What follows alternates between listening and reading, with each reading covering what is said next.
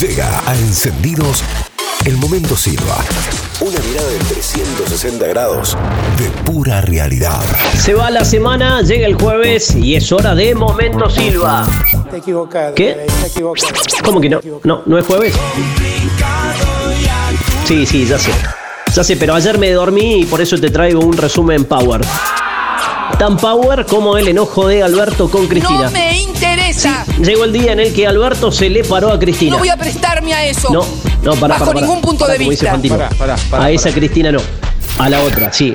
La de Telefe, la menos famosa, la de Telefe, Usted dígalo como quiera, pero que preguntó con respeto, diga, yo creo que es así, entonces yo eso lo pero al presidente no le gustó mucho como adjetivo. La periodista soy yo, usted es el presidente. Tengo eso- derecho a expresarla como digo, me no, no.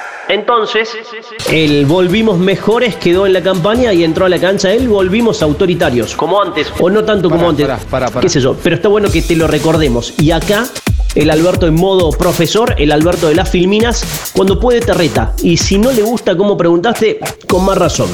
Los motivos de este Alberto enojado son varios. La posible vuelta a fases más duras en Buenos Aires, donde todos siguen de cerca la pelea Larreta Kisilov mientras se empieza a complicar el número de camas, es una de las razones de este Alberto enojado.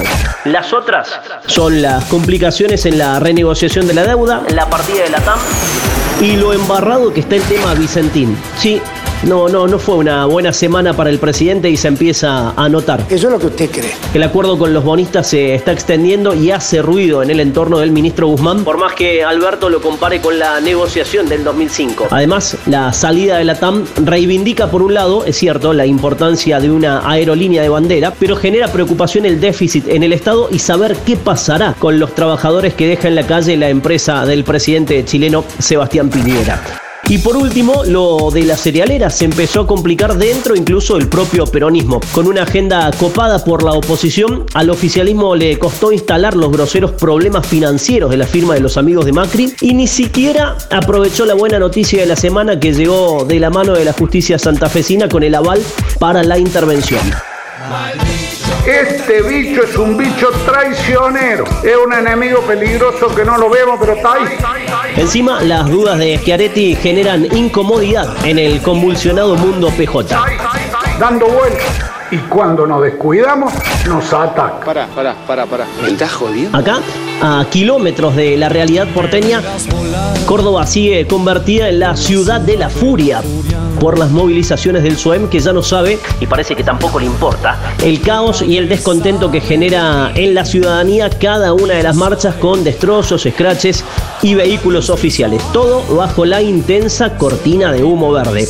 Desenfocados todos, así el invierno del COVID promete movilizaciones de la siempre controvertida patria sojera, enojo presidencial y el conflicto del SUEM aún latente. Todo en un lindo combo de invierno 2020.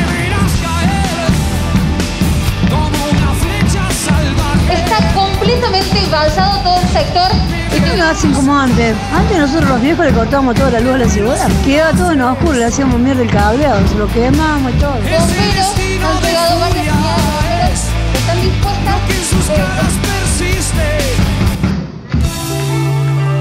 ¿Por qué no le secuestran a un hijo a?